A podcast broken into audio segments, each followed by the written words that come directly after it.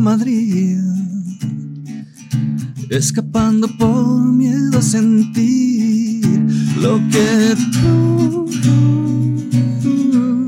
provocas en mí.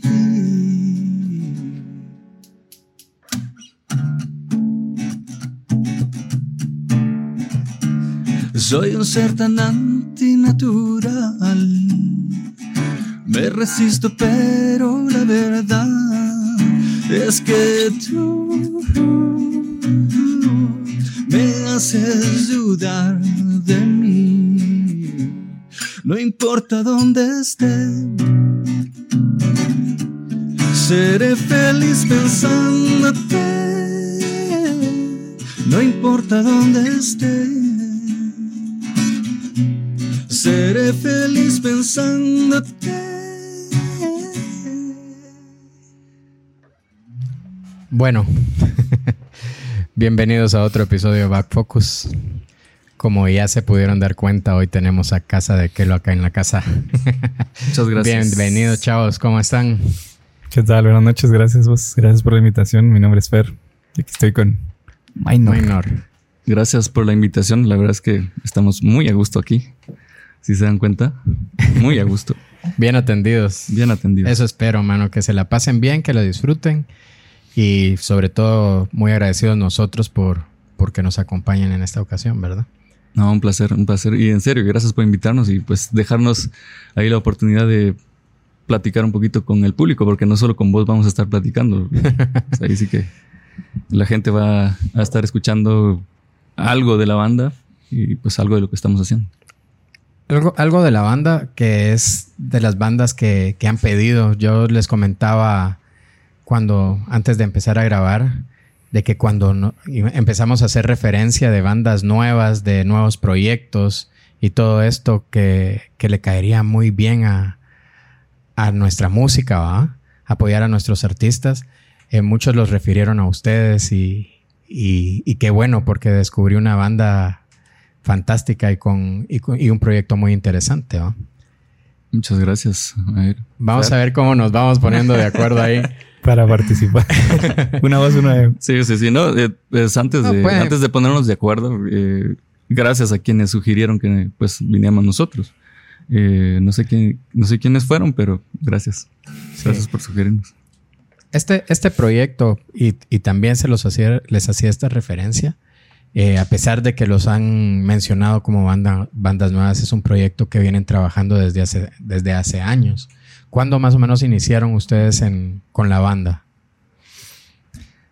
Bueno, siempre, siempre que nos hacen esta pregunta, yo empiezo mencionando que Minor empezó a hacer canciones hace muchos años, desde la universidad, y tenía, tenía varios temas y por ahí alguien escuchó algunas canciones y ahí lo invitaron a cantar a, no sé, conciertos, festivales en la, en la universidad donde él estudiaba.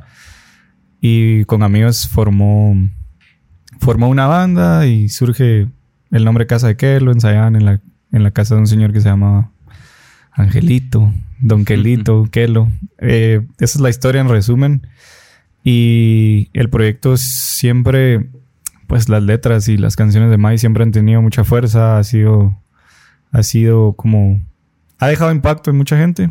Y nosotros al final tomamos en cuenta el año 2015, donde Minor y, Chepito, que son tal vez los más antiguos de la banda, obviamente Minor fundador, eh, necesitaban tener un proyecto más serio porque alguien se acercó a buscarnos en ese, en ese momento, a buscarlos a ellos, un, un manager de otro país hizo una propuesta de estas que ya sabes que todos esperan y, y con Minor tenían una banda que tambaleaba un poquito, tal vez no era, no se estaba tomando muy en serio. Creo que nunca lo tomaron muy en serio, según entiendo. Obviamente el, arte siempre, siempre es algo muy, muy íntimo, las letras, la, la música, etcétera, siempre, siempre es algo que está, no, no puede ser tomado a la ligera por muy serio o informal que sea el proyecto. Pero algo sí se sabía y era que, que había algo importante ahí tal vez o, o, o habían canciones que conectaban con cierta gente. Entonces ahí es donde entró Víctor, que es el bajista y productor también de la banda. Con Víctor tocamos en otra banda Y a les hacía falta un baterista, entonces decidimos ahí que iba a entrar yo y ahí más o menos empieza la Sí. historia. De hecho, de hecho, fíjate que en ese momento que, que contactamos a Víctor, el bajista, que también es productor nuestro, y a Fernando, eh, ya no existía la banda que nosotros habíamos fundado. Solo estábamos eh, Chepe, José Carlos, el guitarrista, y yo, José Carlos Sáenz. José Carlos Sáenz y yo. Entonces, Chepito eh, con cariño. en ese momento no había banda. Estábamos en un, en un impasse, estábamos en el limbo. Y, y pues ahí fue, eh, por azares del destino, conocimos a. a- bueno, ni, ni por tan azares, porque se conocieron Chepe y Víctor en la universidad. Y pues Víctor conocía a Fernando y pues ellos tenían una banda. Los contactamos y hubo química. Y, y justo fue por, por, por la propuesta de este manager que era de otro país. O sea, este, Eh, que, que al final no pasó nada, pues, no, pero, todo bien. pero, Pues pero- pasó algo porque se formó exacto, la banda. ¿no? e- Eh. exacto, provocó la unión de, de los eh, actuales integrantes. Vos, pe- yo tengo una duda ahí. Eh, yo estaba viendo que, que, en- que en, que en un inicio se llamaba la casa de Don Kelo, ¿verdad? Pero que fue hace muchísimos años. Tengo la duda si fue 2012 o antes. No, fue antes, fíjate. 2002, algo así, ¿va? Muchísimo Fíjate tiempo que antes. fue como por el 2004 más o menos. Eh, eh, sí se llamaba La Casa de Kelo. La historia es súper curiosa, súper sencilla y siempre a la gente le da así como que curiosidad saber qué, qué rayos Claro, es claro. eso porque suena raro, suena- hasta nos han hecho bullying por eso. y ¿De verdad? Sí, un Es, es un nombre, vos, pero ahorita que está, bueno, eh, acaban de abrirle a... El matón policía motorizado. Exactamente, y el otro, y al otro, y a la otra banda mexicana. Ah, Eh, Daniel, me estás matando. Sí, o sí, sea, de ahí ya no suena tan raro nuestro nombre. o sea, ya Sí. suena, suena bastante normal. Totalmente. Está de moda los nombres. Los nombres así, peculiares, ¿verdad? Pero no, esto sí fue súper genuino. Sí, fíjate que sí, súper genuino. Nosotros eh, empezamos sí, en la universidad y, y empezamos ensayando covers como todo el mundo, pero yo, yo era bien, este, no me, no me las aprendía, no me aprendía los covers y, y- pues tenía la necesidad de, tocar y hacer música, entonces empecé a componer. Eh, otro amigo que también es fundador de la banda, que ya no, ya no está en la banda, eh, pues tenía era, era, era muy buen, o es muy buen compositor. Y ahí empezamos. Luego teníamos nuestro primer concierto y no teníamos nombre. Y ya sabes, empezamos a buscar un montón de nombres así raros y de todo tipo.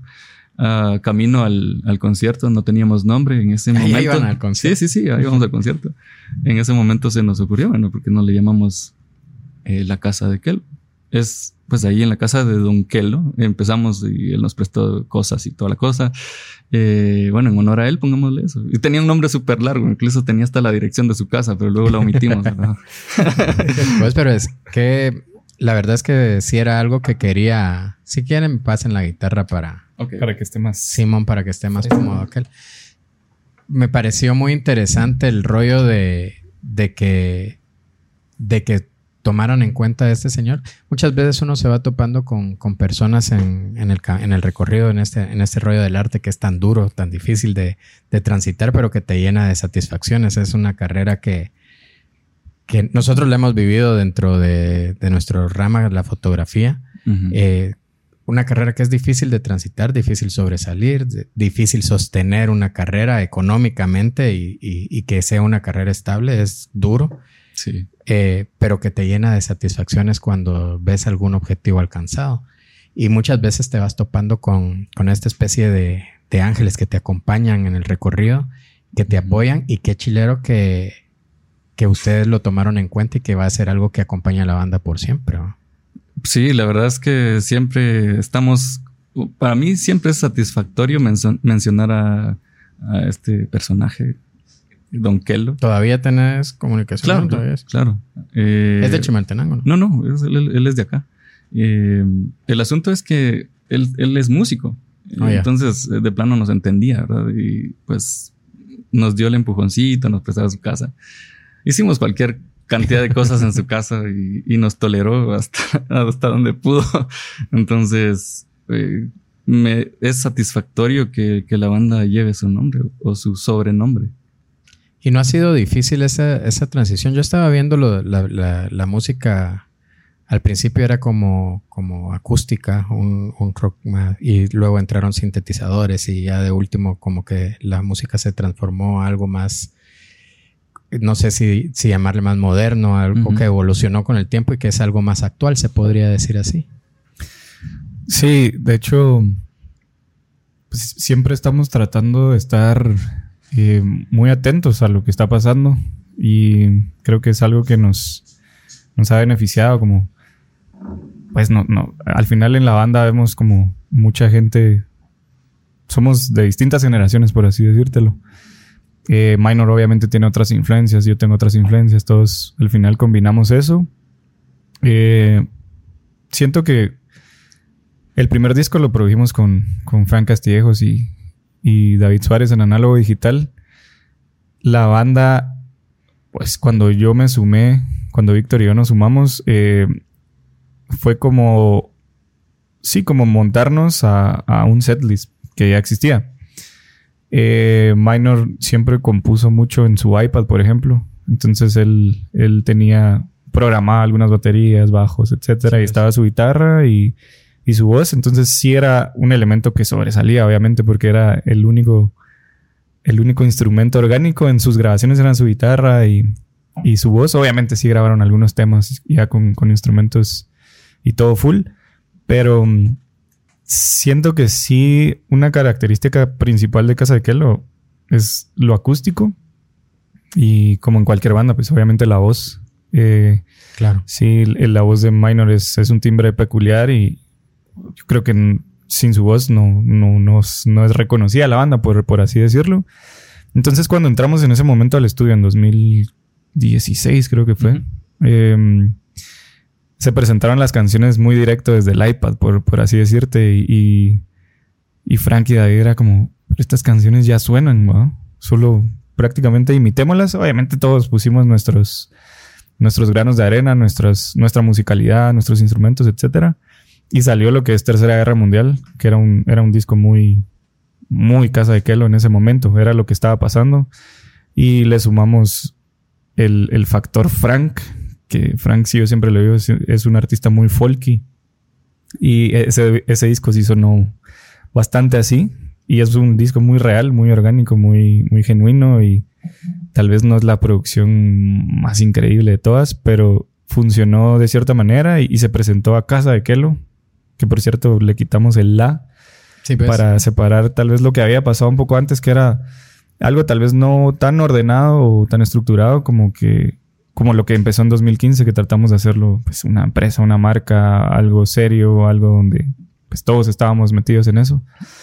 Luego pasamos a, Remoto, que es nuestro segundo álbum, y, y en ese momento, por lo menos en Guatemala, estaba pasando algo muy, muy fuerte con el indie, que era, lo voy a decir así, eh, como la principal referencia que se me vino a la cabeza, estaba pasando mucho Tame Impala, por así decirte. Y pues Kevin Parker vino como a revolucionar mucho el sonido y la producción que está sucediendo actualmente en el mundo. Fue súper peculiar. Y quisimos eh, solo pues no dejar pasar lo que en realidad está pasando, por así decirlo. Y pensamos en Walter Monterroso, que es Beaumont, gran músico guatemalteco y productor, eh, que él tenía ese sonido. Entonces entramos ahí, teníamos esta canción Madrid, que, que era un tema eh, antiguo. Esa canción está en el... Está en remoto en ese álbum. Sí, pues. Fue nuestro primer sencillo, de hecho, es nuestra canción más sonada hasta el momento. Y que, por cierto... En el, segundo disco. Ajá, Minor la tocó ahorita al principio. Eh, esa canción era un tema que de hecho lo tocamos en la gira de Tercera Guerra Mundial. hicimos una gira un poquito en Centroamérica y en el interior del país y, funcionaba bastante bien. Y no la habíamos grabado.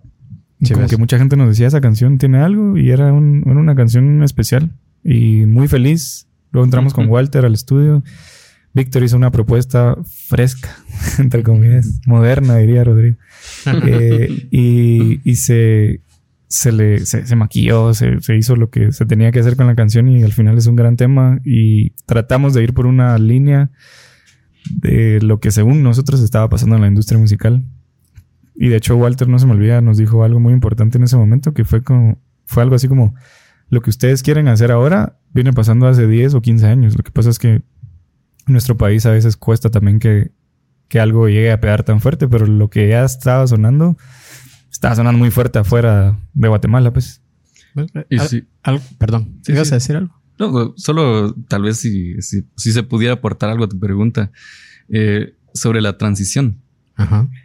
Veníamos, cabal, como lo dice Fer, eh, con un rollo bastante acústico, bastante. Incluso era una cosa rara ahí de medio folk, medio. Eh, no sé. El asunto es que la transición fue incluso satisfactoria, fíjate, porque queríamos. Cuando haces música, haces una canción y te satisface y en ese momento te, llena mucho. Luego empezás a sentir que le falta algo y, y querés hacer otra cosa distinta, pero algo que te satisfaga. Y eso fue lo que, precisamente lo que hicimos de remoto a, de, perdón, de Tercera Guerra Mundial a remoto.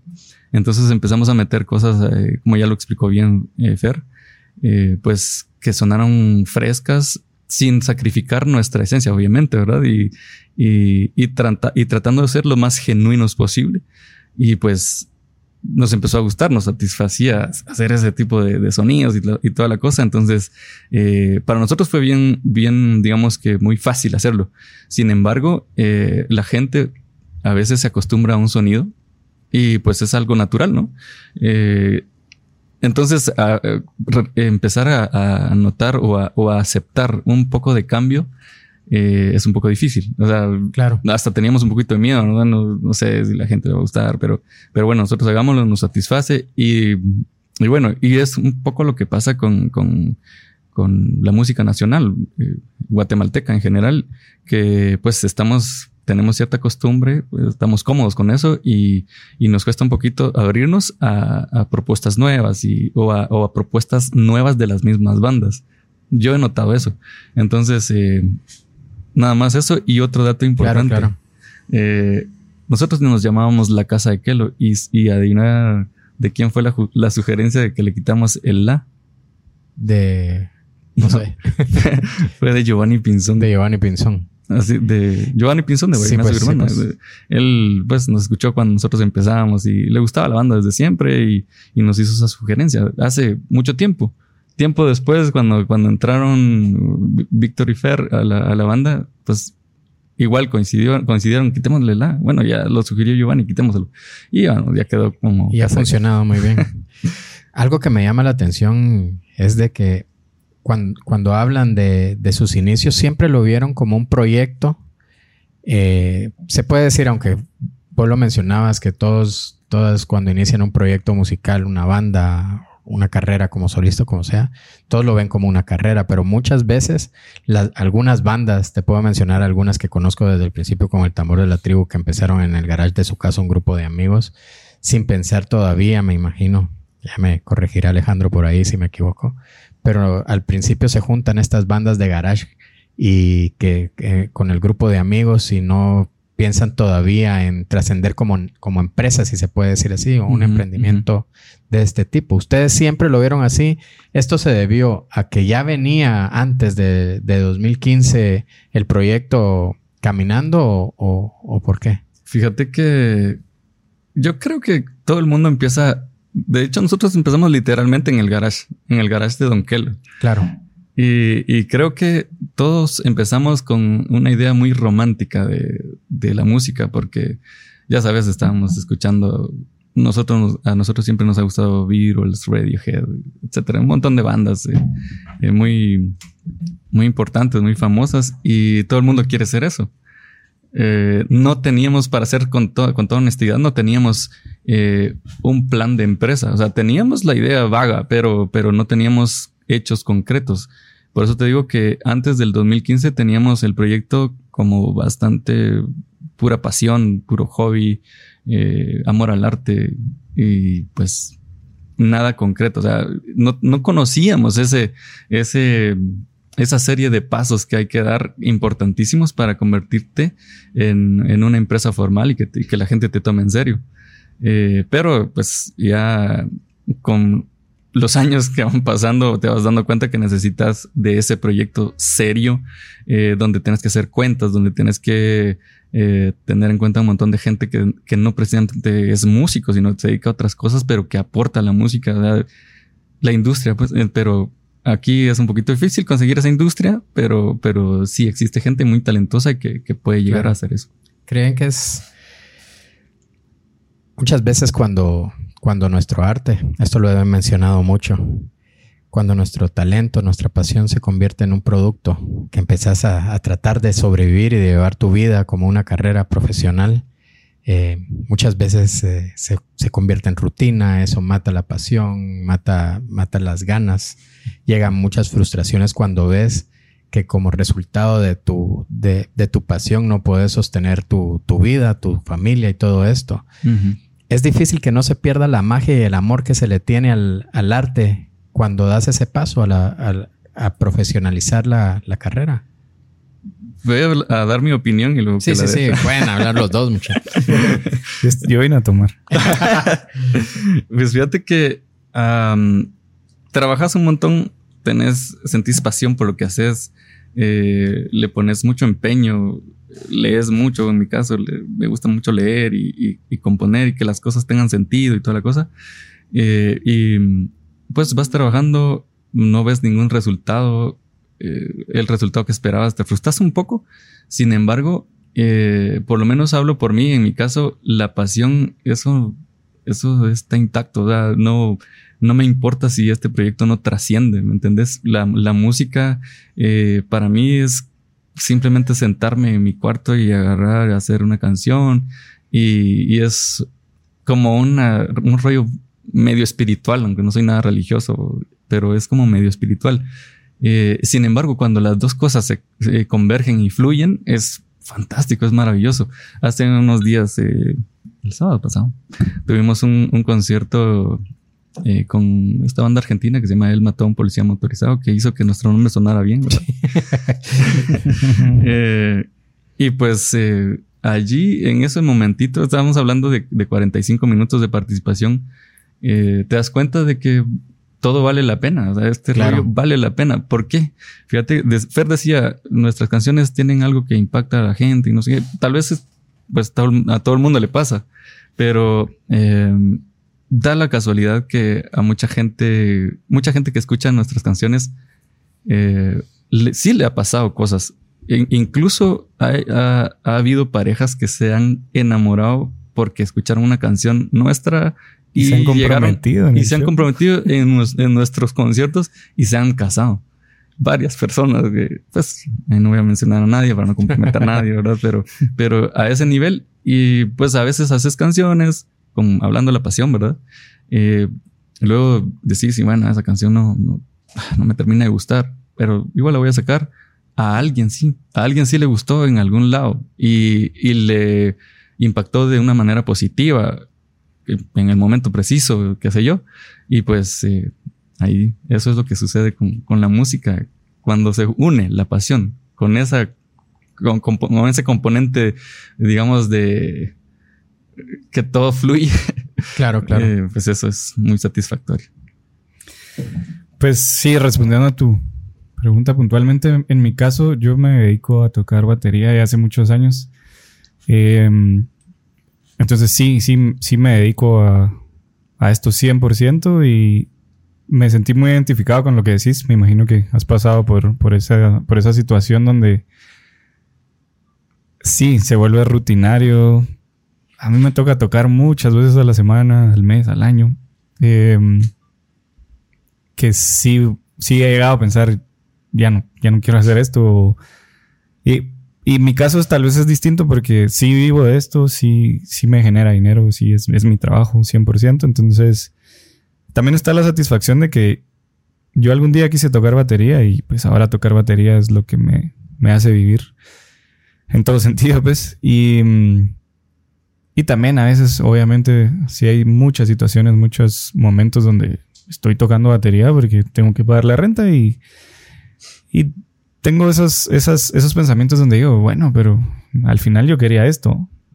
Eh, muchas situaciones eh, complejas donde, donde sí, sí he tenido crisis muchas, muchas veces donde no sabes si estás haciendo lo que querés, pero hoy estamos acá en un podcast hablando de Casa de Kelo y, y, y se lo decía a aquellos, o- obviamente el show del sábado fue, fue un momento muy especial, muy crucial, creo yo, en nuestra carrera, en nuestra banda.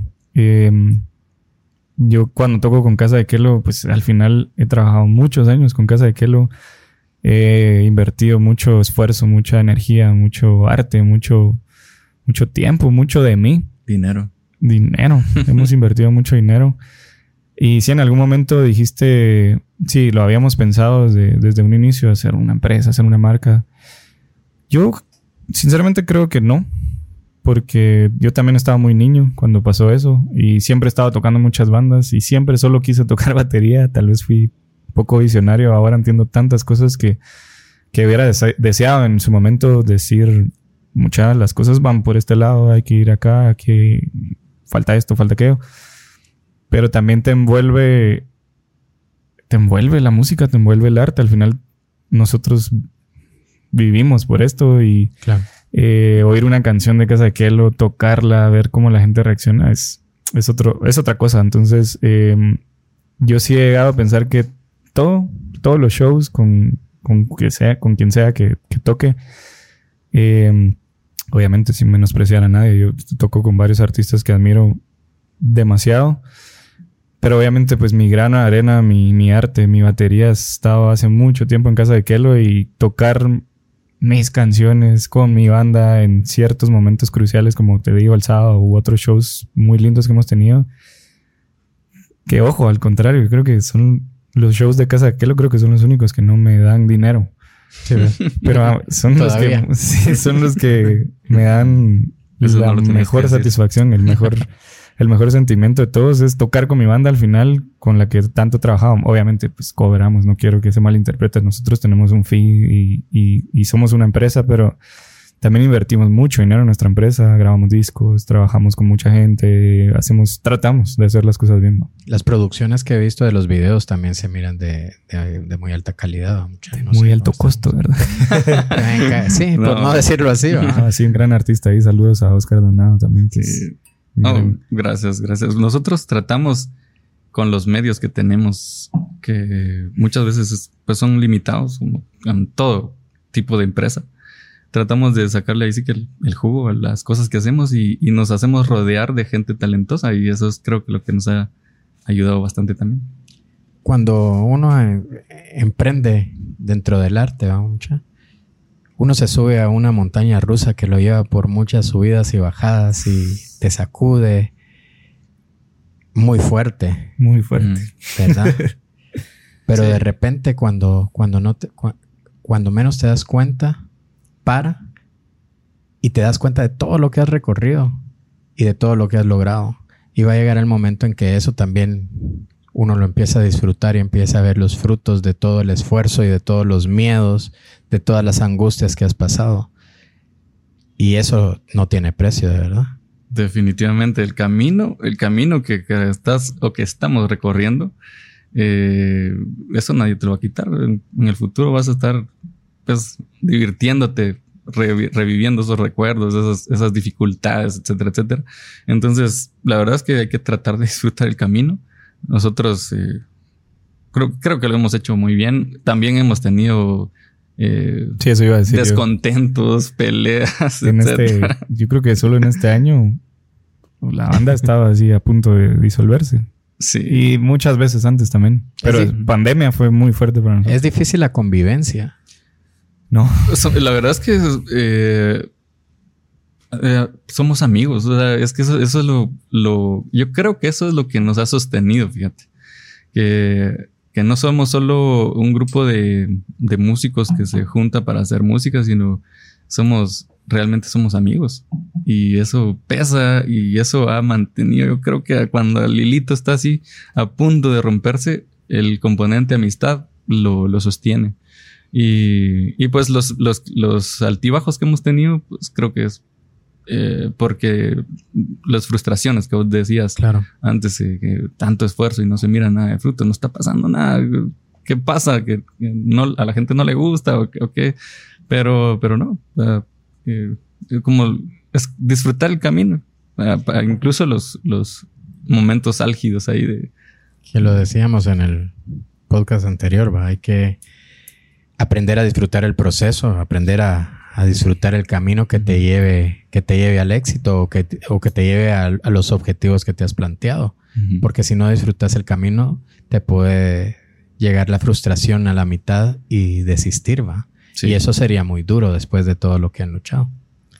Sí, sí, sí. Eh, creo que hacerse expectativas em, que no se pueden, que son, que son con utopías, eh, pues te puede llegar a frustrar si no estás bien parado ahí en, el camino. Pero como decía Eduardo Galeano, la utopía nos sirve para caminar hasta allá, entonces disfrutemos ese camino hacia la utopía y, y pues si llega algo que grande, será fantástico. Y por supuesto que estás, estás apuntándole a eso, pero con los pies en la tierra. O sea, al menos ese es mi, mi pensamiento. El mercado de, música, eh, muchos han pasado por acá, hay artistas consagrados y que se han logrado, han logrado trascender por varias generaciones. Yo lo he repetido muchísimo esto de que la generación de los noventas, del 2000, las bandas de rock las han acompañado y les han sostenido sus, también sus carreras, ¿va? Pero también hay, eh, ha pasado algo después que ha dificultado muchísimo el, crecimiento de nuevas bandas. ¿Ustedes lo han percibido así? ¿O piensan que sí hay oportunidad y que se tiene el mismo respaldo? Me refiero en este caso a, la gente, al público, a los seguidores de las bandas. ¿Creen que se sigue apoyando el rock nacional, la música de bandas nacionales como hace 15, 20 años? Pues mira, yo pienso que, yo pienso que sí. Lo, que pasa es que creo que la modalidad ha cambiado y ahora tenemos las redes sociales, tenemos el internet. Eh, antes, yo creo que cuando las bandas que ahora son leyendas, que admiramos un montón, eh, tuvieron ese boom, tenían eh, pues algo a favor, que era la, radio como un medio masivo de comunicación de difusión, tenían algunos canales de televisión que también ayudaban mucho. Y, y pues que... Con redes sociales y todo eso creo que se, se pierde. Claro, con redes sociales creo que ese, ese, impacto posiblemente se pierda. Se eh, perdió. posiblemente, ¿verdad? Pero, eh, y lo que te decía antes, que a veces uno está acostumbrado a, a algo y es natural en el ser humano que cuando te, acostumbras a algo, pues te cuesta un poquito eh, asimilar un cambio o abrirte a, la posibilidad de, que algo que viene nuevo también es bueno. Entonces, em, no sé si nos ha costado mucho, la verdad, eh, entrar a, ese, a ese campo, digamos, donde están las, bandas clásicas, las bandas legendarias del país. Pero aún así, pues estamos eh, intentando, intentando llegar al gusto del, público, de, la gente y que y, proponer algo interesante. Porque, porque otra cosa también es que eh, no cualquier banda que venga sin mencionar a nadie, por supuesto, eh, solo, solo, por ser nueva, solo por ser nueva, ya, lo, ya la tiene que apoyar la gente. No, no, no. Eh, tiene que ser nueva y tiene que traer algo, algo interesante, una propuesta interesante, eh, algo inteligente como lo que decían las bandas clásicas. Luis Nahual, por ejemplo, una, una bandaza con, con, letras que no se te van a olvidar nunca en tu vida, por ejemplo, o Bohemia Suburbana, etcétera. Eh, entonces. estamos hablando de que en ese tiempo estaba Bohemia, Alush, que ellos fueron antes, ¿va? Pero luego puedes hablar Viernes Verde, Influencia, Influencia, no sé cómo se llamaba esa banda, Golpes Bajos, y, puedes irte por muchas bandas. De, de, hecho, vos ibas a los bares y en un bar uno, en otro, otra banda, otra banda, otra banda. O sea, había mucha apertura a eso. Ahorita, eh, ayer platicábamos con Rodrigo eh, Zarco, y él me mencionó varios bares donde están abiertos a, bandas y a este, y a este rollo. Eh, que uno piensa que solo música urbana vas a escuchar en los bares, discotecas, yo por eso ya no salgo. a mí me gusta mucho el reggaetón, la verdad, pero, pero, pero no, no, no es lo mismo, ¿me entendés? O sea, antes había, fue una explosión de, bandas de, rock alternativo sobre todo, que, que no se ha vuelto a dar. Obviamente también, aunque el rock ha trascendido generaciones tras generaciones, no solo aquí a nivel nacional, sino que internacional, eh, también vinieron nuevas, nuevas tendencias en cuanto a la música que ha complicado un poquito las, la situación también, vamos. Eso justamente lo que te decía de, las redes, de las plataformas de, de reproducción. Pero vos no sentís que las plataformas digitales, a ver, antes entrar a una radio era sumamente difícil. Ahora tenés la oportunidad de vos exponer tu, música en estas plataformas tan potentes que no solo te van a llegar a una audiencia local, sino que te generan público internacional si, si, si encontrás la forma de llegarle. Sí, claro.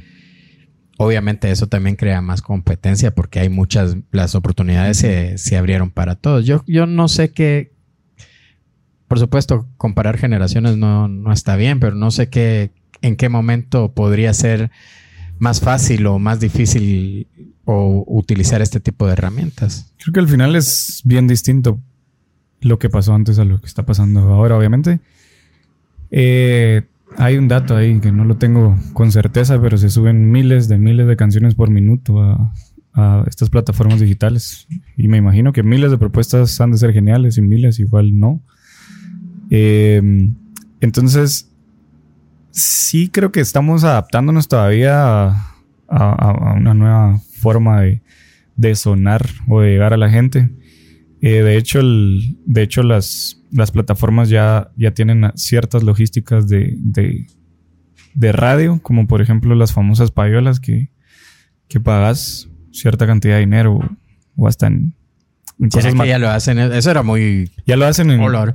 Eso era algo bajo de agua, ¿va? Porque para las nuevas generaciones que no conocen esa palabra, era básicamente pagar para que pusieran tu música. Claro. No, y hasta me enteré que...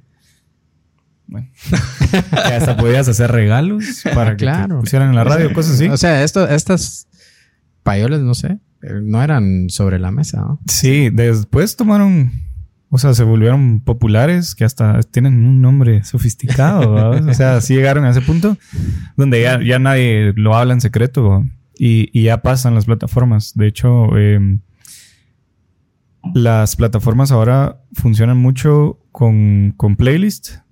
Y mm, si quieres entrar a un playlist, hay una forma como correcta, que es picharlo con cierta mara que cura esos temas y dicen, ah, esto puede ir en esta playlist que es muy dura de rock indie, pongamos el ejemplo.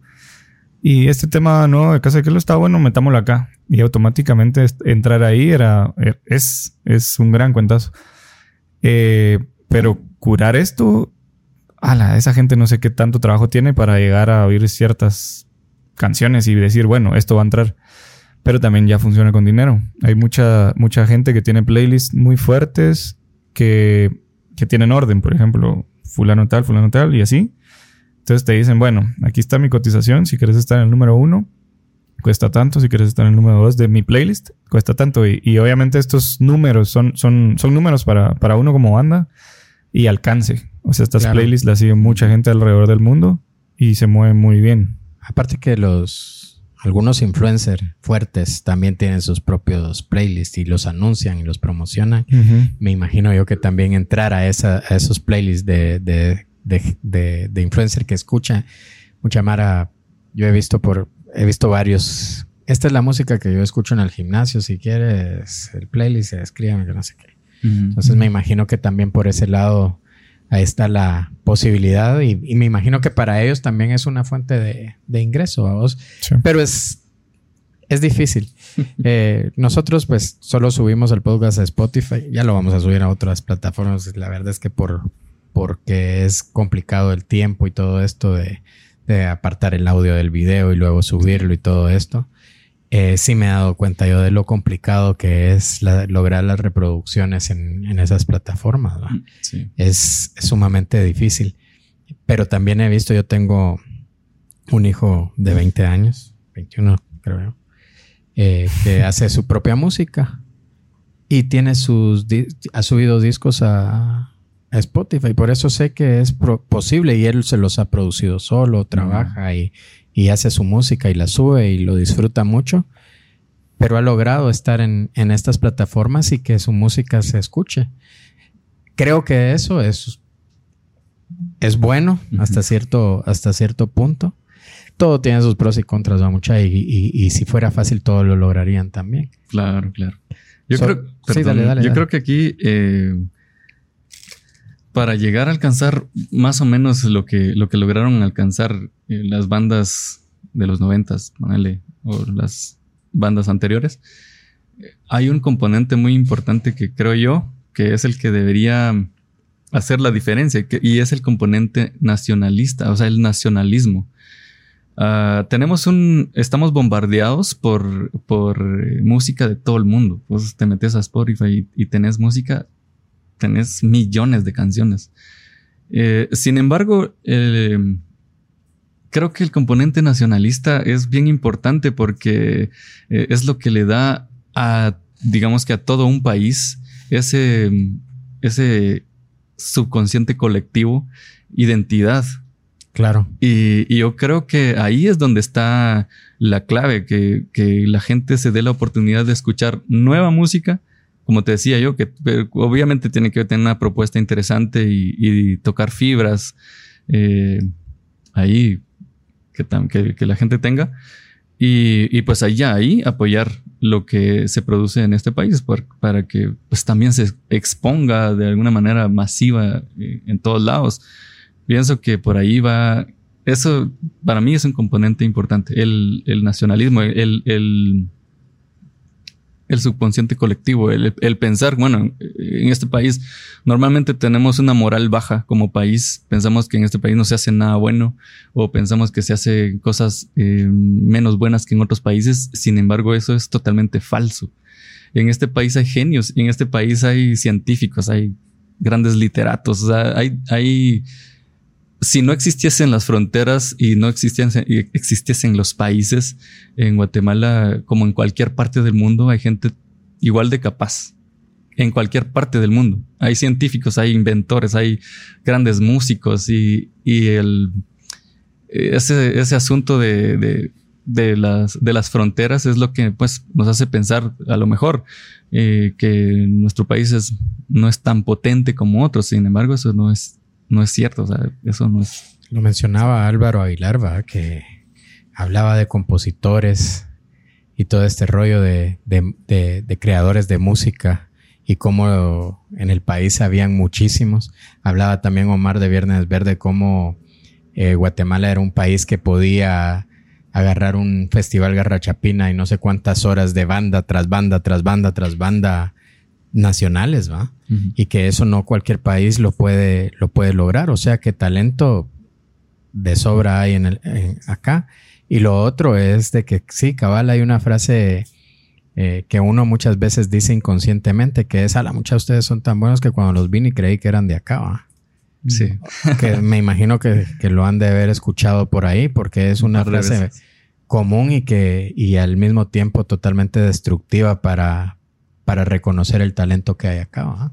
Sí, sin embargo, como te digo, eh, creo que el ese ya es un trabajo muy masivo, o sea, es un trabajo como país, no solo, no es solo el trabajo de una persona claro. Eh, en, hacer, en, en, llegar a las mentes de, las, de, de, todos los guatemaltecos y, y decirles, miren, ¿no? aquí en Guatemala también se hacen cosas buenas, o se hacen cosas igual de buenas que en cualquier lado.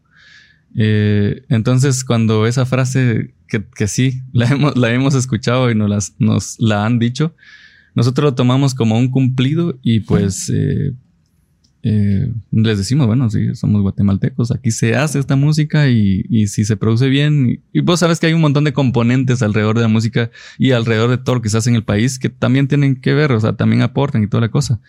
Pero, mm, pero bueno, aprovechando tu espacio, yo la verdad es que quiero eh, que la gente interiorice en sus mentes que este país es igual de bueno que cualquier. Muchas veces los nombres llegan a ser como trascendentales en, en, cuanto a una historia detrás de, de, de esto. A vos, cuando, cuando nombras a algo, a un proyecto, algo así, que le pones una definición y esto atrás hay un concepto y el nombre llega a ser muy fuerte. Y me he dado cuenta de que, de que en, este, en este caso va, más allá de, del nombre, el proyecto y, todo esto en, ustedes. Porque no mi percepción es que no le dan como la dimensión tan, tan grande que muchas veces le damos otros. Sí. No sé si estoy equivocado. No, no, estás en lo correctísimo. De hecho, tenemos momentos como eh, visualizar el logo de Metallica. Creo que es como muy, muy, no sé, muy imponente. El logo de Metallica fue ese logo toda la vida. Nosotros pasamos por momentos como, está muy de moda que cambies tu imagen cada cierto tiempo. Ahora como que eso te va pidiendo la industria. Entonces ahorita estamos cambiando, ya es como tercera vez que cambiamos de logo. Como que vamos a aparecer con un disco nuevo y eso conlleva nueva imagen y fuentes, etcétera, música. Eh, entonces, cada vez que queremos, cada vez que decidimos por un logo, no te imaginas, no te imaginas los dilemas por los que pasamos. Y al final queda un logo porque vos no sabes el trasfondo y las peleas que tuvimos que no me gusta esto, que no. Y de repente el- miras el logo en una valla grande y la gente tal vez se relaciona con el logo y no saben que uno anda batallando por una linita ¿va? o mil cosas así. Y sí, al final tienen un impacto que tal vez obviamente no les vas a dar cualquier cosa. O sea, no hay que pensar tampoco con que, ay, eso está bueno. Porque sí, sí tenemos un control de calidad, como te decía cuando venimos. Claro, claro. Pero sí, sí hay un trasfondo muy grande cuando presentas algo y precisamente lo que vos decís, la gente lo convierte en, en algo en su cabeza, pues, en Sí. algo muy grande y impactante. Sobre todo para las bandas, ¿va? Sobre todo para la música. Muchas veces el, el todas estas bandas que, que vos mencionabas, Metallica, Guns N' Roses y todas estas bandas que, que, que marcaron generaciones y todo este rollo, es si tienen íconos en sus diseños, en sus colores, en sus vestimentas, eh, que, que siguieron y siguieron. Eh, ¿Quién nos recuerda al vocalista de Guns con el pañuelo rojo en la, en, en la frente y todo esto? Y que al, al final llegan a crear una identidad con, con esto. Es, siento que también es importante ir a- como evolucionando. Y, y, y más cuando vas creciendo. Ya no es lo mismo ver a al y que se me fue el nombre del vocalista. Axel. Axel Rose, ajá, eh, cuando tenía 20 años que se miraba muy bien con el pañuelo rojo, a verlo ahora, vamos. entonces hay que ir evolucionando. Algo que me llamó la atención de su banda mucho es el, el look de, de- en sí del, del concepto de, de la banda. Eh, Ustedes crearon ese concepto, tienen quien los asesore en, en la imagen del mismo. No sé si estoy bien en la percepción, no sé si solamente fue en un par de videos, pero es un look como ochentero, sobre todo en el vocalista. ¿Te referís al look de vestimenta? Sí, de vestimenta. Ah, interesante porque creo que hemos, hemos pasado por muchas facetas, muchas, no sé, ha sido un proceso, un proceso uh, establecer a la banda, no sé si esa es la palabra tal vez, pero una vez llegamos al estudio a, a grabar, creo que no, fuimos a presentarle en Madrid a, a Beaumont, que fue nuestro productor en ese momento. Fuimos Minor, Víctor y yo, me acuerdo bien. Y y yo ya conocía a Walter y ya sabía su, su forma de ser, más o menos. Él estaba sentado en su silla de productor oyendo la canción y le gustó. Él, él fue, fue algo bien bonito porque en ese momento él nos dijo que él ya no estaba trabajando bandas que no le gustaban. Porque como que invertirle creatividad a cosas que no te, no te causan nada, es, es- me, me imagino que causa conflicto Y pesado. es pesado. Entonces nos dijo que le gustó y estábamos bien contentos. Bien contentos y nos volteó a ver. Estábamos sentados en un, en un sillón y nos dijo, pero muchas ustedes no parecen banda. ¿ah?". Mai siempre ha tenido como que un, un- un estilo muy, tal vez como de profesional. Él es arquitecto, Sí, por ves. cierto. Entonces él también, me acuerdo que hemos ido a toques y me ha pasado trayendo y va con sus botas de arquitecto y su camisa. Y, o sea, nadie se imagina que él compone lo que compone, ¿me entiendes? Y nadie lo ve como el, el vocalista que está en el escenario con mucha gente. Mm, Yo lo veo y, y siempre le digo, Mike, venite, hombre, aquí hay una camisita, pongámonos. ¿Sabes? Eh, yo ese día me acuerdo, jamás iba como siempre. Yo iba con un, con unos tenis y un pants y todo sport, no sé. X. Ajá, y el, el Vic, eh, Víctor, nuestro bajista, a él no le importa, te juro, no le importa nada. Y no sé, tal vez lleva una su camisa ahí, un su jeans azul, nada, o sea, cero, pensando cero en look. Y ha sido algo que, que le hemos ido metiendo mucho con el tiempo. Por, pues, no sé si alguien acá que, que está empezando una banda o no sepa nada de esto, como decirle lo importante que es que, tu banda se vea de una manera homogénea. Congruente con, lo, que, estás presentando, ¿no? Sí, ha sido, un largo recorrido, mano. O sea, sí le metemos con Jorge, el guitarrista. Por ejemplo, el sábado es como, bueno, mucha, eh, vénganse a la casa y nos vestimos. Así nos, nos metemos a, a, un trip ahí de. Pues de. O sea, sí es importante que que estás en un escenario, porque yo lo hice en su momento, yo vi a mis ídolos ahí, decía, me quiero vestir como él, yo quiero verme como él. Claro. O sea, sí sos una influencia cuando estás en el escenario y no lo tomamos en cuenta muchos años. Y, y sí, sí es algo fundamental. Siento que tal vez las generaciones de ahorita, los jóvenes, sí lo traen mucho, traen mucho estilo, los, los chavitos, la chaviza. y, y obviamente las bandas muy grandes eh, siempre están súper bien asesorados. Ah, con, donde hay industrias que funcionan lo bien. Que, lo que pasa es que somos poco narcisistas, la verdad. pero, pero la impresión que me da a mí al ver los videos es que sí tienen como alguien que los asesora. Sí, fíjate que sí, sí hemos tenido, hemos tenido gente que, que sí nos ha asesorado y nos ha dado tips y toda la cosa. Pero casa que lo viste en Jorge Díaz Durán. sí, sí. La es que en casa de Jorge Díaz Durán. Con, Jorge nos mandamos en Instagram. Mira este estilo. Mira esta banda, cómo se viste. Y siempre andamos, hay que vestir a Maya así, hay que vestir a Vika así. Y siempre le estamos metiendo mucha cabeza. Y, y sí, hay que darle crédito a Jorge. Y, o sea, sí lo pensamos mucho. Y tal vez aquellos ni saben, pero o sea, hoy le dije a May, May, vamos a ir a un podcast y, y van a ver cámaras. Y me dijo, no, hombre, yo creí que solo era audio. No. no, no, hombre, vamos guapos, hombre, hay que ponerle algo. Sí, la verdad es que Fer y, y, Jorge son los que, pues, tienen más como que desarrollado el sentido de la estética, más desarrollado el, el sentido de la estética entonces, eh, pero siempre estamos, tratamos de ser lo más auténticos posibles, vamos, y, y, que, y que lo que, la imagen que proyectamos sí sea congruente con lo, con la música que hacemos. La tratamos de hacer con toda honestidad y, y el concepto del disco que vos, que vos mencionabas de viajeros, igual, o sea, el disco, la, el concepto de viajeros, eh, pues va a, digamos que condicionar el, todo, el, eh, todo el disco, o sea, todo va a tener que ver con eso. Y eso nos tiene emocionados porque viajeros es un gran concepto. O sea, estamos hablando de viajeros del tiempo, de viajeros eh, en el espacio, viajeros de aquí a dos cuadras, o qué sé yo, o viajeros en, en los pensamientos. Es, es que es un gran concepto. Entonces tenemos que trabajar sobre eso para, para proyectar eso. Y como bien lo decía Fer, o sea, eh, el asunto de la imagen eh, pareciera tal vez una banalidad, pero no, no, no, no lo es. De hecho, es eh, muy importante. O sea, eso ayuda a acentuar el, lo que quieres proyectar. Y de hecho, sí, sí es como te repito que la, sensación que da es, es, que es algo producido. Al menos lo, que yo vi en, en, YouTube, que fue sí, a mí, a mí me sorprendió que te llamara la atención, te, soy sincero. No, no siento que no llamamos la atención por eso, más sí es algo a lo que le hemos metido mucha cabeza. Y, y como dice May, es genuino, o sea, hoy en serio estamos hablando de eso. Yo le digo, pero ponete lo que con lo que te sientas cómodo, porque tampoco hay que, claro. hay que ser algo que no somos, pues. y, y, lo hemos ido logrando poco a poco.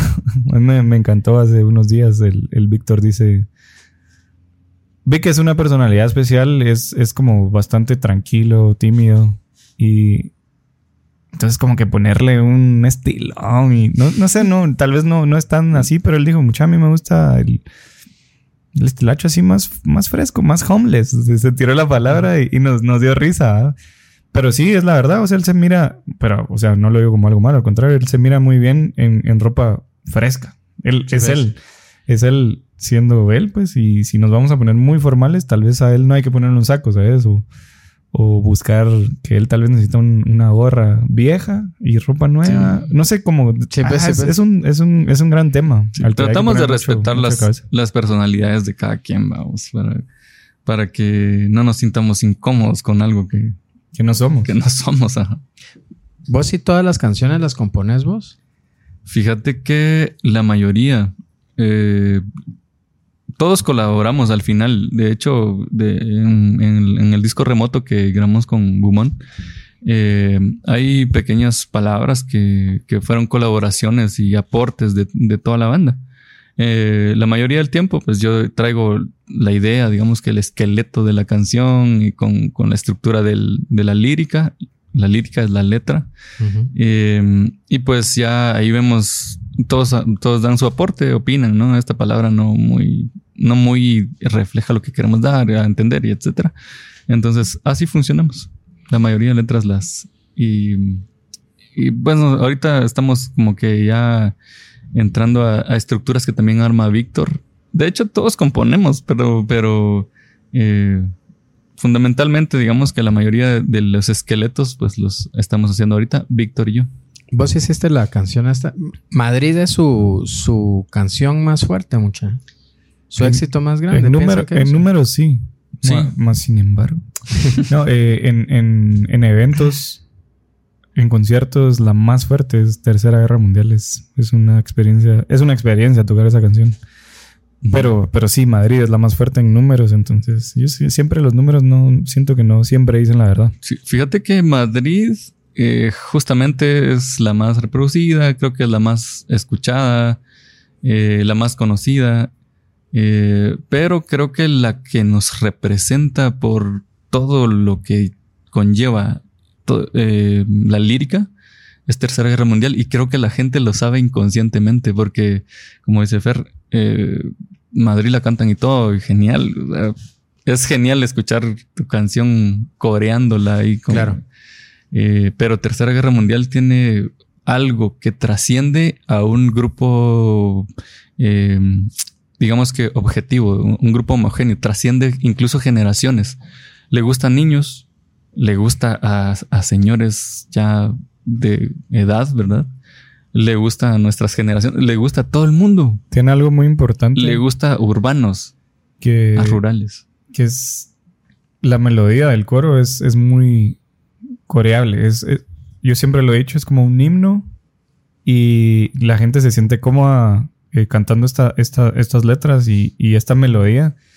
De hecho, no, lo dije en, el lanzamiento de esta canción. Yo siempre me imaginé esta canción como una porra de, estadio de fútbol, ¿sabes? Sí, ves. Como que es, es como, ya pasó la tercera guerra mundial. Ah, o sea, podría ser bien una porra de ta, ta, ta, ta, ta, ta. ¿Sabes? Como que ese tipo de melodía se mete de distinta manera a la cabeza de, de, la gente. Obviamente en ese momento que se hizo la canción, no se estaba pensando en eso, pero pero ese siento que es el efecto que, llega a tener Tercera Guerra Mundial en la gente. Esta, esta canción de... No la he escuchado mucha. Les soy honesto, la voy a escuchar. Escuché y se me fue el nombre ahorita de una que estaba escuchando antes de que vinieran y que me gustó mucho, la verdad. Y les voy a mandar ahí por WhatsApp cuál es la que estaba escuchando porque la verdad es que me, me gustó mucho la canción. Eh, la otra vez cuando, cuando, cuando aceptaron la invitación estuve escuchando todo el día su música y, no les voy a mentir, me gustó muchísimo. ¿ah? Pero sí, me, te, soy sincero, Madrid me gustó así mucho, mucho. La letra también, este... He querido recordarme a, eh, qué. Em, me recuerda algo, algún, alguna, algún grupo, este tipo de música. No, no he logrado recordar a quién precisamente, pero, pero sí es de mi, de mi música favorita. Yo, yo he venido escuchando, por ejemplo, Enanitos Verdes. Eh, a mí me gusta mucho ese, todo ese tipo de música, que es distinto porque es, no sé, eh, cómo, cómo le llaman a la música de, de, Enanitos Verdes. No sé si es rock alternativo, rock pop. Ajá. Sí, rock alternativo, rock pop, sí. Eh, pero sí, ese, ese tipo de, de música siempre, siempre me ha gustado. ¿Qué diferencia hay ahora, muchacha, de sacar un disco ahora? Que lo decía ayer aquí.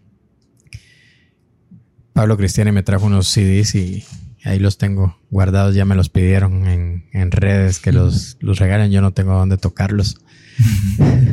Pero qué diferencia hay de, de producir y sacar un disco ahorita a cuando realmente se sacaba físicamente un disco, había una disquera que, te, que, se encargaba de toda la promoción, de la distribución, de toda la gira de medios y todo esto.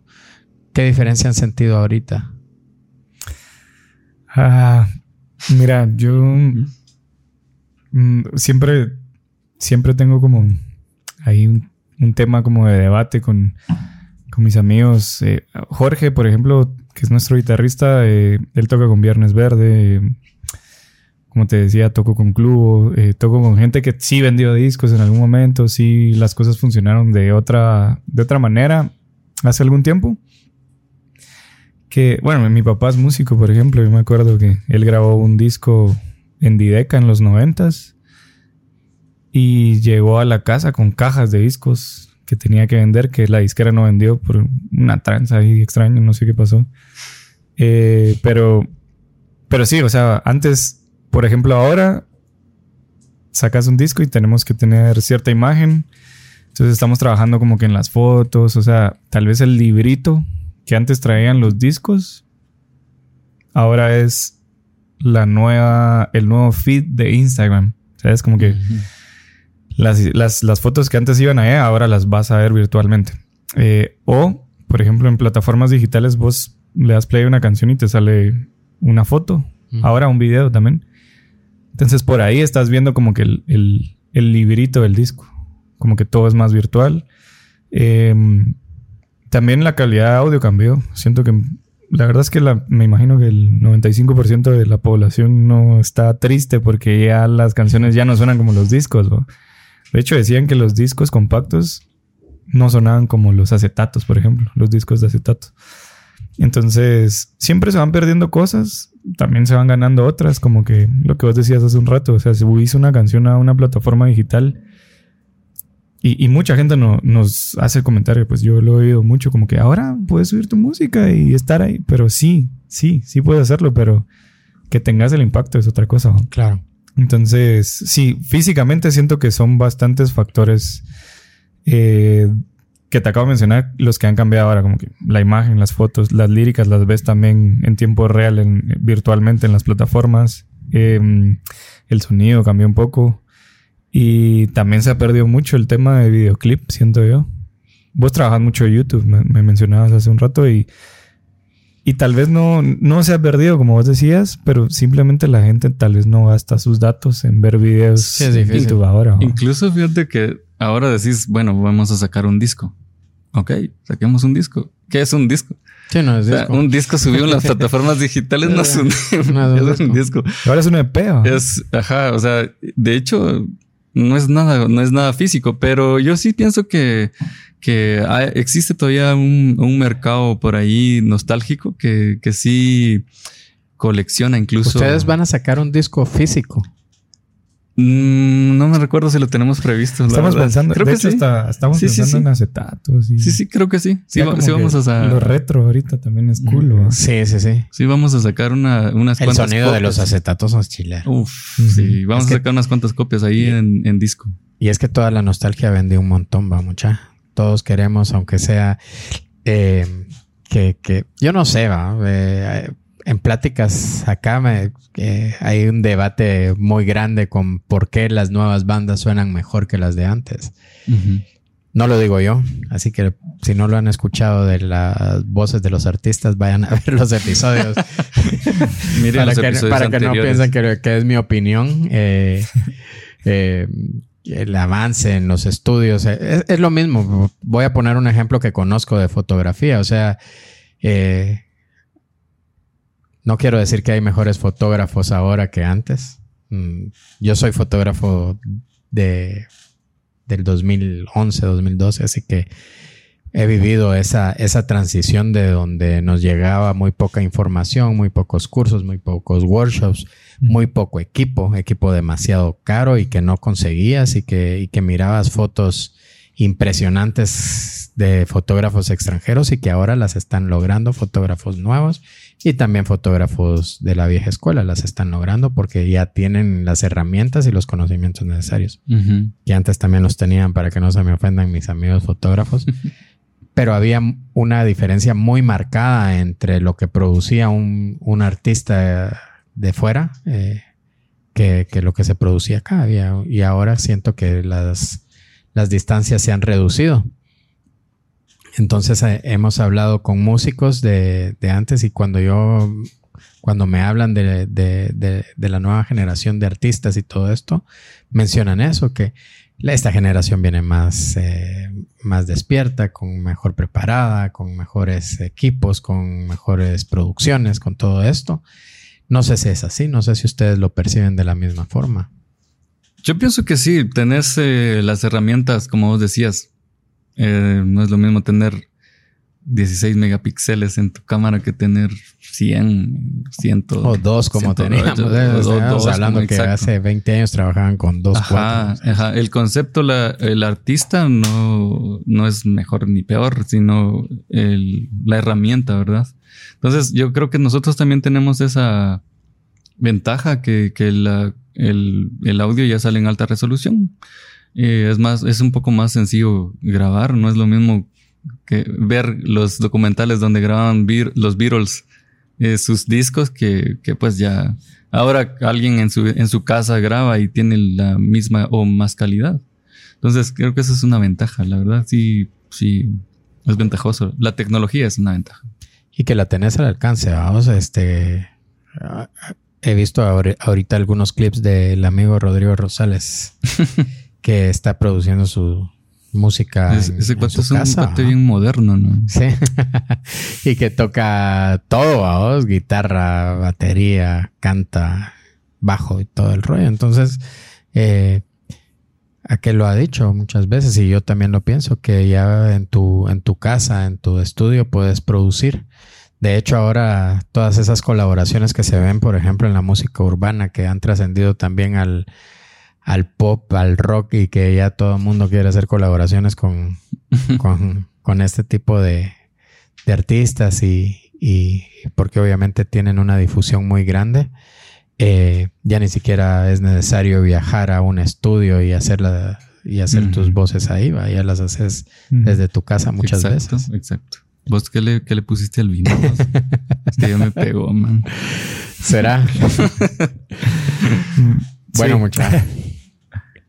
Lo vamos a dejar por ahí y, yo les agradezco mucho que, hayan aceptado la invitación. Yo me la pasé muy bien, espero que ustedes también. Cuéntenme cómo se la pasaron. Súper, la verdad, gracias. Eh, en mi caso, súper cómodo, relajado y, a gusto platicar con, con, vos de temas que pues para nosotros resultan interesantes, ¿verdad? Claro, claro.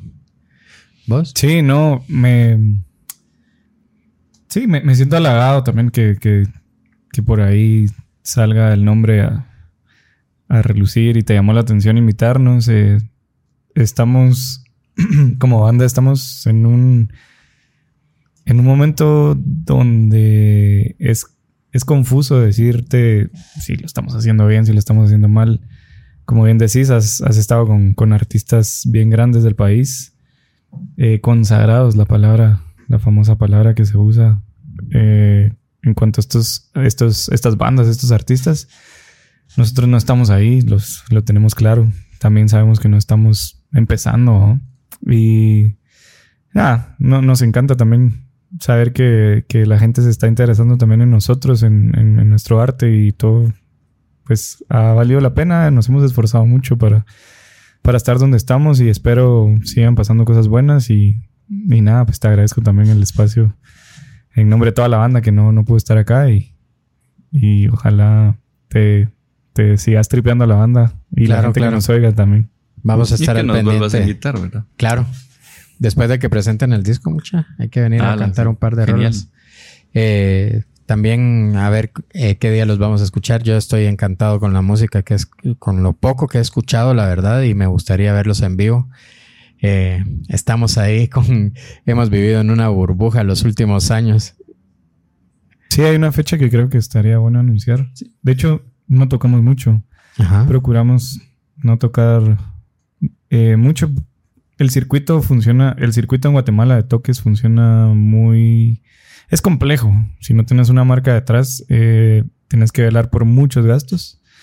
Entonces no trae mucha cuenta tocar mucho tiempo, eh, perdón, tan seguido. Ajá. Pero ¿a qué te referís? Vamos a agregarlo a esto porque está interesante. ¿A qué te referís con que, con, que, por ejemplo, no trae mucha cuenta tocar en conciertos masivos? Mm. Pero bares, eh, lugares donde exista la plataforma para que se presenten. De, de hecho, creo que es al revés. O sea, eh, no hay muchos conciertos masivos. Entonces, Ajá. ahí sí, ahí sí conviene. Sí, esos son. Eh, que te dejan un impacto como Ajá. Pero me refería más a. Nosotros nos movemos mucho en la ciudad. Hay pocos venues para presentarse. De hecho, últimamente tocaban muchos venues inventados, como en una taquería que tenía un espacio y se quitaron las mesas y se puso una tarima. Y me, me encanta también la actitud de, de hacer que pase un show, ¿verdad? Eh, tam- sí, sí hay un par de... Bueno, el, el canche ha, ha- ha siempre, es- siempre ha sido, eh, no sé, ha, ha propuesto varios lugares, como en su momento fue la de Jorro, un gran lugar que todos extrañamos hasta el momento, desde pandemia no, no estaba. Ahorita abrió un lugar que se llama El Ataque, eh, ya tocamos ahí. Vamos a ir mañana. Van a ir mañana, ¿sí? Bueno, mañana. Nosotros... Eso pasó hace un montón de tiempo. Ya Eso fuimos. pasó hace un montón de días. eh, por, por darte un ejemplo, ya tocamos en El Ataque hace un par de meses, tal vez. Llenamos el lugar. No es tan grande, pero se llenó el lugar. Si volvemos a hacer un show en este mes o en estos días, ya no va a llegar la misma cantidad de gente. Ya, ya nos vieron. Y de repente va a haber un, un show gratis donde nos invitaron a tocar y siempre hay gente que dice, ah, mejor los voy a ir a ver cuando sea gratis, en vez de pagar una entrada tal vez para un, algún show que querramos hacer. Por ejemplo, yo les menciono mucho a aquellos que nosotros vamos a lanzar un disco, si todo sale bien, a finales de este año o principios del otro. Y tuvimos hace poco pues el show de El Mató a un policía motorizado que costaba 500 quetzales. Eh, vamos a tener, esta es la fecha que quería mencionarte, vamos a tocar con Caloncho, que es un gran artista también, el 10 de septiembre. Y va a costar, me imagino que entre 300 y 500 quetzales también. Mexicano. Ajá. Y luego vienen festivales de independencia. No sé cuánto cuestan esos, pero te estoy hablando que hay. Este- estos festivales de la cervecería. Ajá. Estos festivales, eh, este, este año, ¿saben ustedes si van a ser presenciales? El año pasado fueron virtuales. Son presenciales y al rato, si quieres, espérate para ver si editamos esta parte, porque no sé si ya podemos anunciarlos. Me decís vos si lo. Ajá. Pero van a ser tres: Guate, petén. Petén y Shela. Entonces. Ya lo sabías. Ya. Eh, creo que cuestan como 100 quetzales. Estás pagando 100 quetzales por ver a más o menos 8 o 10 bandas. Estás pagando casi 10 quetzales por ver a un artista. Eh, entonces viene en casa de Kelly y quiere hacer un lanzamiento que va a costar 450 quetzales. Cuesta que la gente que te vio hace dos meses en un bar en 4 grados norte o en un venue en 4 grados norte, como sea, que pagó, no sé, 75, 60 quetzales, vaya a pagar en el mismo año, o por lo menos en el mismo semestre o trimestre, el 300% de la cantidad que cobramos en un lugar chiquito por irnos a ver, no sé, ponete que sea un teatro o, un parque de la industria. En la presentación de un disco. Claro. Ajá. Entonces, ah, siempre andamos batallando con eso. Habría, habría que ver vos. Yo. Yo siempre, siempre. sie- Siempre he discutido este tema de, de los precios. Les voy a dar mi opinión a ver qué tal queda y vemos si, si lo dejamos. Pero, por ejemplo, en. Cuando el, eh, cuando el tambor de la tribu presentó, les voy a poner este ejemplo y después les pongo otro. Cuando el, tambor de la tribu presentó su, su disco en Tical Futura, sus seguidores los respaldaron las dos veces, vamos, llenaron Tical Futura. Eh, ya estaban en estas giras de conciertos, ya llegaban a Petén a tocar en, en conciertos de la feria de a 10 pesos. Eh, y llenaron porque sus seguidores los, los acompañaron y, y crearon este tipo de comunidad que, que los acompañaba a los conciertos. Yo, de hecho, cuando vino Alejandro le mencionaba, yo fui a conciertos del tambor en The Fog donde estábamos cinco cuates. ¿Me entendés? Sí. Entonces, de, de eso a, a que llenaron el Tical Futura, pasó un año, pues. Wow. ¿Me entendés? Entonces yo sí pienso que es distinto. Es distinto el público que va a ver los festivales de ferias, los festivales de independencia, a tus seguidores, Eso- a los seguidores de la, de la banda. Es, es distinto. Habría que hacer como que algún tipo, de hecho, él lo menciona Alejandro en su, en el podcast donde él dice que estaba realmente nervioso en esos conciertos porque nunca se imaginó la respuesta que iba a tener de la, de la Mara, vamos. A mí me pasa mucho este tema con cuando, cuando vienen fotógrafos consagrados de aquí del país y ponen sus ofertas navideñas de sesiones de a 300 quetzales, ¿va? Y que despedazan cualquier cualquier negocio, exactamente. Entonces, yo me he mantenido y digo, bueno, yo voy a mantener mis precios que son cinco veces más, por ejemplo, en el tipo de sesiones que nosotros hacemos y que las volvemos navideñas en, ese, en esas épocas. Y viene la gente que sigue mi trabajo, que lo conoce y que lo aprecia. Entonces muchas veces el, el temor puede ser, nos hace reaccionar anticipadamente ante una situación a la que no nos queremos ver expuestos. No sé si, si me captan la idea. Porque el, que no vaya a ir o el que la gente no vaya a pagar una entrada por ver la presentación de un disco de su artista favorito eh, y apoyarlo, es una percepción o un temor que se tiene ante una situación que no se ha dado. ¿Me entendés? No es algo con lo que ustedes estén seguros que se vaya a dar. Yo no soy quien para, ustedes deben de saber. No, ya nos regañaste. Cómo, está ese asunto. Pero yo, en mi caso, sí lo pagaría, ¿me entendés? Por ir a ver a mi banda favorita presentar un disco. Sos nuestro target, man. y hay muchos, te lo puedo asegurar. En Guatemala hay público muy fiel y que respalda a sus artistas. De verdad te lo digo, yo lo he vivido, eh, yo he visto cómo, cómo hay gente que, en, nuestro caso sigue nuestro trabajo y nosotros tratamos de hacerlo cada vez mejor y que hay gente que responde ante eso. Eh, en, esta, en estos eventos navideños del Día del Cariño, del Día de la Madre, me doy cuenta perfecto eh, que nosotros nos hemos mantenido en nuestra posición de darle valor a nuestra marca, no restarle, y, se ha sostenido, se ha mantenido. Muchas veces, eso sí es cierto, nos, da, nos genera temor, porque todos tenemos miedo al fracaso, a una desilusión, a un golpe, a nuestra... que, en este caso, cuando se trata de arte, es muy sentido, uno lo, lo sufre realmente, vamos. Pero habría que hacer un análisis y ver yo los, yo, yo pienso que sí funcionaría. Yo por la percepción que tengo de la banda, lo, que han escrito, es cierto, no te voy a mentir que, fueron miles, pero tampoco me siguen miles. sí. Pero. Sabes que sí, sí han. Aclaro, pues que sí han pasado cosas muy lindas últimamente. La banda ha ido creciendo. Eh, nos hemos ido desarrollando muy, de una manera muy bonita.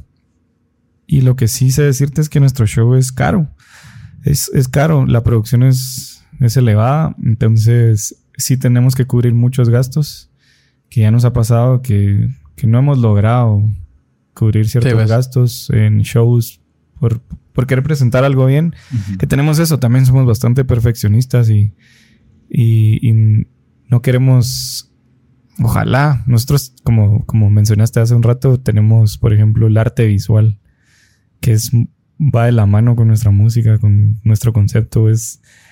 Yo le digo que ojalá todos nuestros shows tuvieran una pantalla atrás. Y la pantalla te cuesta no menos de 4000 quetzales siempre. Siempre.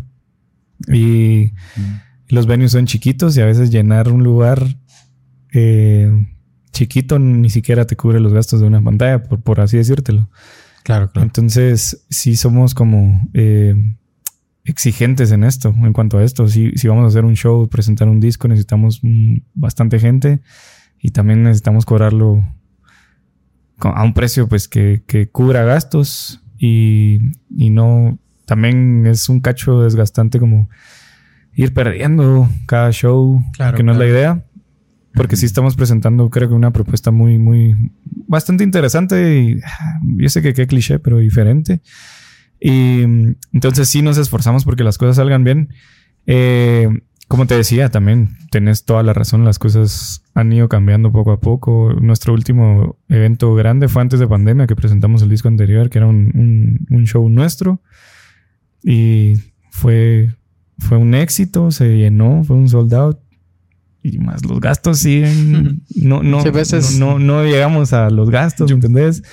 Eh, pero el punto, el punto de todo esto es que sí, tienes razón, las cosas han ido cambiando, las cosas van mejorando y, y posiblemente lo vamos a lograr. De hecho, estamos haciendo las cosas distintas, estamos estudiando un público objetivo, estamos pichándole marcas para saber qué marca va con nuestra música para que la gente que va a ir a ver nuestra música consuma la marca y la marca pueda absorber gasto. Es, es un gran trabajo. Todo este rollo. Sí, es difícil. Se necesita de un montón de gente que tiene conocimiento de todo, de un montón de cosas, de mercado, de publicidad, etcétera, etcétera.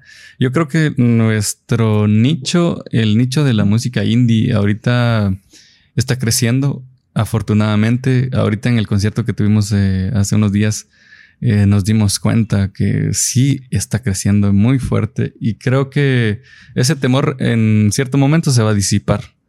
Pero ahorita sí existe y, es latente y es realista. Entonces, claro. Eh, pero sí, fijo, definitivamente vos tenés razón de que igual el valor a nuestro trabajo no se lo vamos a, eh, a bajar porque, pues, como decía Fer, estamos presentando un, producto, digamos, un espectáculo, eh, pues digno para que toda la gente que va, pues eh, no, no, no, se quede decepcionada. De, tenga una experiencia.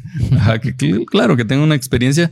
Incluso nosotros le ponemos ahí una experiencia inmersiva, porque eh, todo, pues la música tiene que ver con los visuales que tenemos atrás, eh, con las luces que tenemos enfrente, y para todo eso se necesita gente que, que trabaje eso, no se hace solito. O sea, nosotros no podemos estar ahí como que manejando luces mientras tocamos y toda la cosa, y visuales, sí. Y eso, es una producción. Claro, es una producción que lleva el trabajo de mucha gente y pues eso lo va haciendo caro, ¿verdad? Pero bueno, esperamos que, todo eso vaya cambiando y que los eh, shows sean autosostenibles y, y apreciables. Y rentables. pues yo les deseo los, lo mejor, bueno, mucha y, y esperemos que también encuentren el respaldo y que, y que también tenemos que aprender a que si queremos nosotros como seguidores de las bandas y de los artistas espectáculos de calidad, aprendamos, aprendamos a valorarlos y a, pagar lo que se debe. Muchas gracias. Yo, sé que vamos a, conseguir el respaldo de la gente porque somos guatemaltecos que estamos haciendo el trabajo eh, de una manera consciente y lo más curado y pulido posible. Entonces, y proponiendo, proponiendo eh, mensaje, proponiendo música, eh, la gente en algún momento lo va a asimilar y estoy seguro que nos va a respaldar porque pues, somos un país que necesita ese tipo de cosas. Seguramente lo van a hacer y tienen un producto de mucha calidad. Muchas gracias. Les doy muchas gracias por haber venido y a toda la mano muchas gracias por ver esta onda mucha y sigan apoyando a sus artistas favoritos. Gracias por esto. Fue Back Focus. Listo. Ahora sí. Solo voy a parar las ondas.